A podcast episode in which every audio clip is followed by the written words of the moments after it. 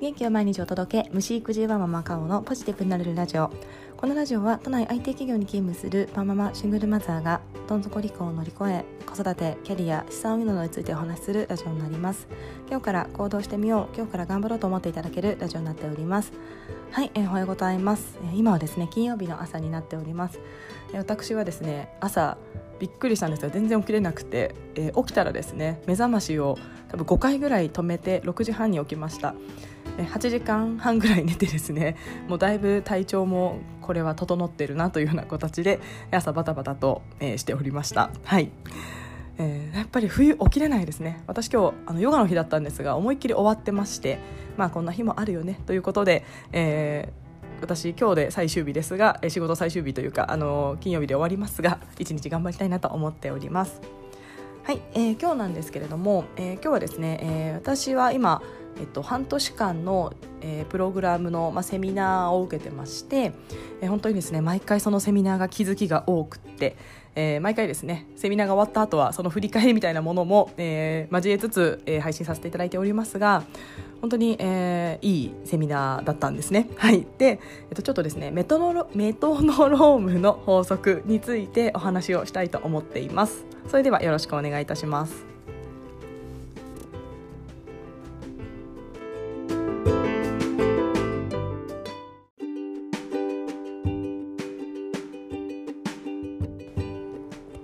私は今ですねウェルビーイングのセミナーに出ております。えウェルビーイングって何ぞやというところでいきますと、まあ、ざっくり予約すると、えー、人生をよりよく生きるにはとかどうやったらまあ幸せになれるのかとか、まあ、そういった部分のことを学んでおります。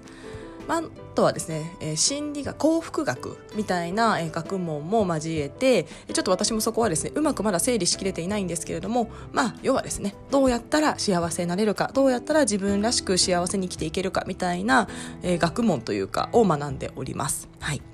で、えー、昨日はですねその中で、すごくこれ、えー、いいなと思ったことがありましてご紹介したいと思っています皆さんメトノロームの法則聞いたことありますでしょうか？私は初めて聞きました。そんなのあるんだということで、えー、初めて聞いたんですが結構ネット検索してもそんなにこう詳しく出てるものではなかったので、えー、まあ知ってる人は知ってるぐらいのものなのかなと思っています。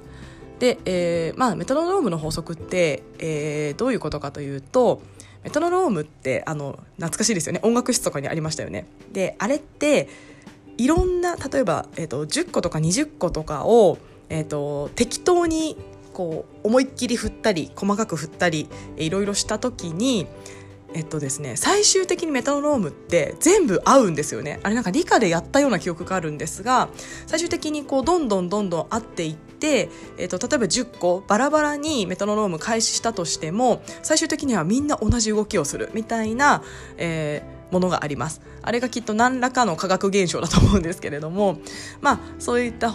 えーと、メトロノームって最終的には同じ波長になっていくよねみたいな形になります。でそれを、まあ、ちょっとですねあの日々の生活に置き換えると、えー、やっぱり波長が合う人にどんどんこう集まってくるよねで分かりやすい言葉でいくと「類は友を呼ぶ」みたいな言葉あると思いますが「まあ、類は友を呼ぶ」みたいな形で、えー、結果波長が合う人とどんどんどんどん一緒にいることになるよねみたいなことをメトノロームの法則と、えー、呼ばれるらしいです。はい、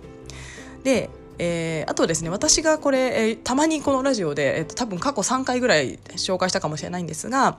私が結構信じてる言葉がありまして、えー、自分は、えーと、周りの、えーと、7人の平均値だというような、えー、ことが言われています。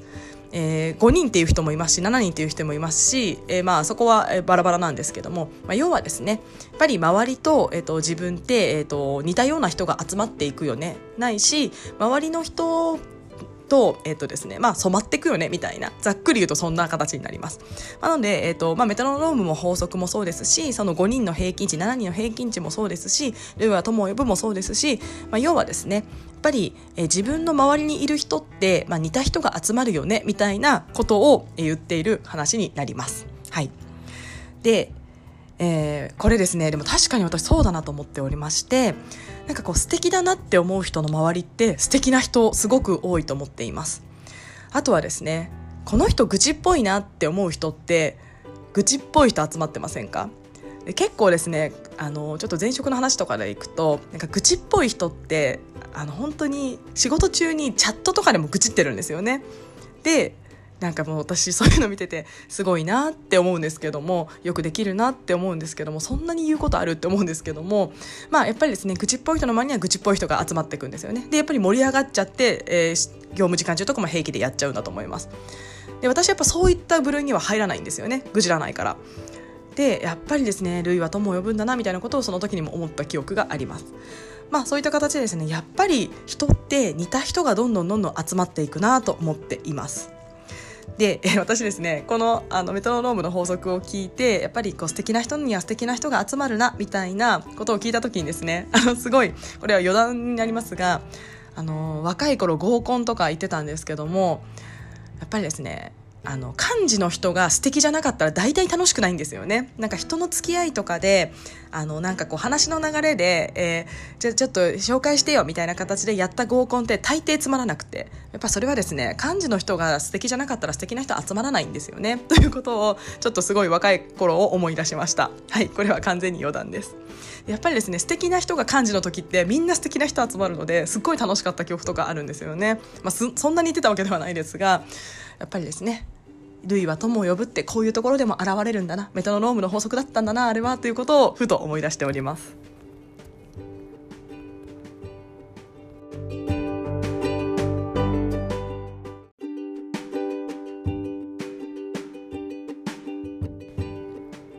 えー、ではですねこの法則をどう、えー、生活に生かしていくかなんですけれども、まあ、自分が、まあ、こういった人になりたいとかこんな人素敵だなとかまあ、あとはまあこうありたいとかですねそういったものがあるのであればやっぱりそれを体現している人たちの、えー、仲間になるそこに行くっていうのがやっぱり大事だと思っています。で、えー、そうするとですねおのずと自分も自然とそうなっていくんですよね。でじゃあどうやったらいけるかっていうところがすごく難しいかなと思っています。で私はここでですねあの思っていることがありまして待ってても絶対その場には行けません。運よくラッキー入れたっていうことも、まあ、たまにはあるかもしれないんですが基本的には自分で何らかの行動を起こさないとその場には行けないと思っています。でじゃあどうやってその場に行くか。その素敵だなと思う人たちとどうやって、えーと、つながるかなんですけれども、えー、私はこの今の時代でいくと2つあると思っています。で、えっと、1つ目は、まあ、そういった人たちが集まっていそうなコミュニティに何らか入るですね。見つけて入るっていうことが大事だと思っています。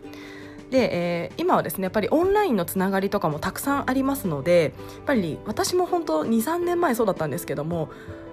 全然こうその素敵だなと思う人がちょっとあのその当時の友達とかがいたら大変恐縮なんですがやっぱりあんまりいなかったんですよね、もちろん友達としてはすごい楽しかったんですけれども自分がこうありたいとかこんな生活したいとか生きていきたいみたいな像に合う人っていうのがやっぱりいなくて本当にですねどこにいるんだろうって思ってましたし、まあ、そもそもですね23年前そんなこと考えたこともなかったです。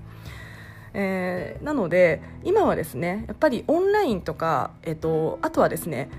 行動して情報を取っていくとあるんですよねそういう場ってどこかには絶対。なので、まあ、そういった、えっと、コミュニティを見つけてやっぱり入るっていうことが大事だと思っています。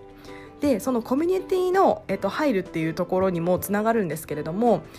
私ですねやっぱりセミナーとかがすごいいいんじゃないかなと思っています。私本当に23年前セミナーなんて出たことがなくてなんかでも世の中たくさんやってるんですよね、まあ、特に今コロナの影響もあってオンラインでたくさんやっているのでえっと、PTEX さん、まあ、最近ちょっと漏洩とか情報漏洩とかありましたけども私は結構 PTEX さんとかを、えっと、アプリをダウンロードしてなんか興味あるものを、えっと、見つけてやっぱり入ってくるようにしています、まあ、最近全然行ってないですけどもこれも確かですね23年前に友達に教えてもらって入れてたんですけどもあなんだこんなに世の中やってるんだないろんなつながりがあるんだなっていうのを思った記憶があります。はいで、えっとですね、結構私そのセミナーの、えっと、活かし方みたいなところでいくと結構ですね何を学ぶかっていうよりもどんな人とつながれるかっていうところに重きを置いた方がいいんじゃないかなと思っていますもちろんですねそこで学ぶ内容っていうのもすごく大事だと思うんですけれども結構学ぶっていうのはえっと、本とかでも学べますし、えっと、いろんな、まあ、教材とかもあるので一人でもできるんですよね。えっと、なので、まあ、セミナーって、まあ、オン最近はオンラインも多いと思いますがオンラインで出たりあとはまあリアルで行ったりそこで集まる人そのセミナーを受けているその同じ空間、えっと、同じ時間を過ごす人とどうやって、えっと、つながるかっていうのを結構考えるとより今後の、えっと、自分の人生に良くなるんじゃないかなと思っています。で結構そのセミナーとかってそれに興味がある人ってやっぱりですね同じ価値観を持ってる人が多いと思うんですよね、まあ、その中でも合う合わないはあると思いますが第一フェーズっていうんですかねこれに共感したってことは似た趣向を持ってるよねみたいな人が、えっと、ある程度集まっているので結構そういった人たちとちょっと勇気を持って自分から、まあ、話しかけたりとかなんかチャット送るとかそういったワンアクションを頑張って取ることでやっぱりつながりができると思うんですよね。そうすると、えー、じゃあどうやってその素敵な人と,、えーと、いる場に入れるのかというところをやっぱり自分から行動を起こしてかつ自分のこう興味がありそうなところにいる人にコンタクトを取るみたいなところから始めるとすごくいいんじゃないかなと思っています。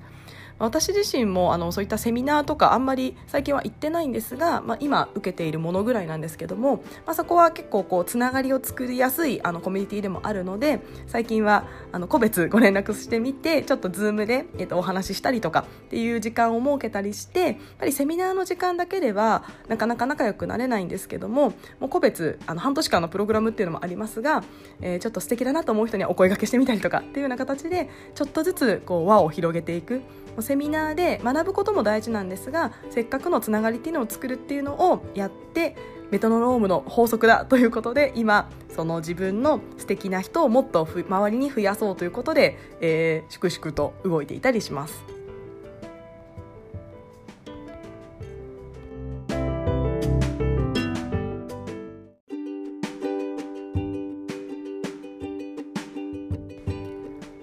はい、えー、あとですねもう1点えー、あるんですが嫌な人との時間を減らすっていうのはすごく大事だと思っています。結構ですね私自身はもう愚痴が、えーと、あんまり好きじゃなくてもちろんですねあのすごい仲いい人が本当に辛くて吐き出したいみたいなものは全然 OK なんですけどもうんなんかそうでもない人っていうとちょっとよくないですがなんかネガティブな情報を自分に入れたくないんですよね。私はちょっと共感性みたいなところがちょっと強いので引っ張られちゃうんですよねどうしても。なので愚痴を聞いちゃうと自分もなんか暗くなるみたいな感じになっていて、まあ、ちょっとそこは自分の課題だなと思ってるんですけどもなので私は引っ張られてネガティブになるの分かってるのでネガティブな情報を入れないようにしています。なので愚痴っぽい人とかはできる限り遠ざけたいっていうのが正直なところになります。でそうするとですねやっぱり近くにいる人で愚痴られるとかえ、えーと、大体嫌な気分で帰ってくるのでもう最近はあの断るようにしています、えー、すごい最初は勇気がいりました。なんか例えば遊ぼうとか、えー、ランチ行こうとか、まあ、そういったお誘いがあった時にえっ、ー、と何らか断るみたいなことをちょっとずつやっていたところ全然断るのが苦じゃなくなりました。最初はすごい勇気がいりました。せっかく誘ってくれたのにとかせっかく声をかけてくれたのにって思ってるんですけどもでもですね結局自分が楽しくないとか、えっと、影響されちゃうのであればその時間以上に自分の時間も奪われちゃうんですよね。なんかそれって良くないなと思ったので私はやっぱり自分の時間が大事ですし自分の時間イコール私は息子のための時間なので息子のためにならないと思った時にもう勇気を出して断ってみたらなれました。はい。なのでやっぱりですねそういった情報を入れないでうまく断るっていうのも私は人生で大事だと思っていますしあとは昔はですねそれでも誘ってたりもしたんですよね自分自身も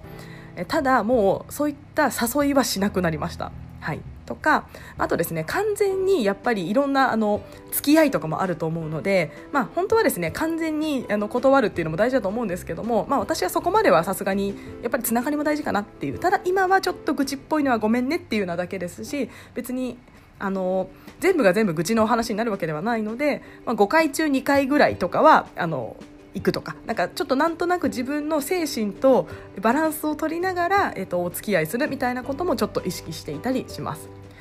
でもですね本当にそうするとあの嫌なちょっと愚痴っぽいなみたいな人がやっぱりどんどん減っていくんですよね周りに時間私の時間を占めるのの。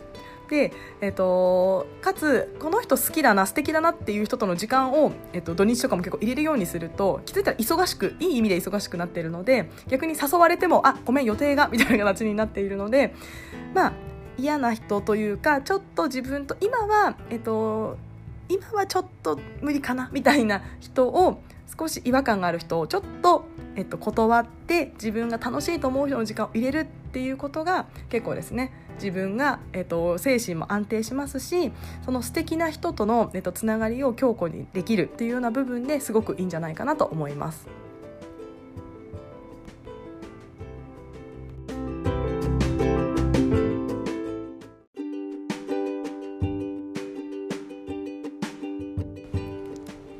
はい、えー、このですねあのちょっと違和感がある人との時間を減らすっていうのはやっぱり自分の時間の余白を作ることにもつながると思います。え昨日の,、えのセミナーの講師の方がですね平野博恵さんという、えっと、美容家かな？の方なんですけども、えー、この方のですね気持ちいい毎日を生きる LA スタイルというような本がありまして Amazon のアンリミでも読める本になります。でやっぱりそこでですね本当にこう平野さんすごいお綺麗ですごい素敵な方でもうあの憧れみたいな感じになったんですけども、えその方の方にもですねやっぱり余白が大事というのがありましたで例えばですねそのちょっと自分の違和感がある人との予定が入っちゃっていてでも自分が会いたいって思う人の予定がかぶった時にもう断れないですよね最初に入っちゃってたら。まあ、それをですね断るぐらいの私は強さを持っていきたいと思うんですけどもまあやっぱり最初は入ってたしなんかに断るのってすごくパワーもいります。なので最初からですねやっぱり違和感があるなら入れない方がいいんですよね。でちゃんと余白を作ってでそこにスッと入ってくるようなものっていうのがやっぱりあると思います。なのでそういった違和感をどんどんどんどん自分の生活から減らしていくっていうのが本当にですねあの幸福にやっぱりつながっていくのかなと思いますのでぜひですね、えー、なんか話がどんどんメトロノームの法則から変わっていった可能性もありますがどんどんどんどん違和感がある時間を減らして自分の心地よい時間っていうのを増やしていくで、えー、自分がつながりたい人とつながれる余白を残しておくというのがすごく大事なんじゃないかなと思っています。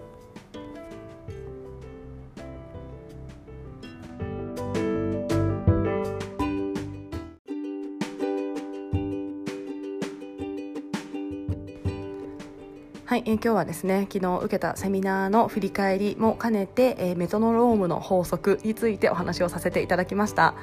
えー、どなたかの参考になったら嬉しいなと思っています、えー、まずはですねできることは違和感のある人との時間を減らすことからかもしれないです。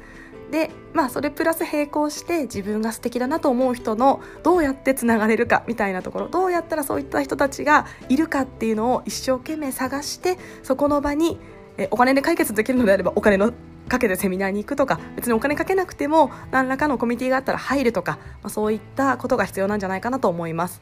多分ですね待っていてもその素敵な人たちの集まりには入れないと思います。やっぱりそこにはやっぱり行動が必要で何らかのアクションを取るということが自分の、えー、周りの人たちを変えていく一歩かなと思いますのでもしですね聞かれた方聞いてくださった方でそうだなと思う方がいらっしゃいましたらぜひまず一歩踏み出していただければと思います。はい、えー、それではですね私はこの後仕事バタバタとやらないといけないのでやりたいと思います。それでは今日も聞いてくださいましてありがとうございました。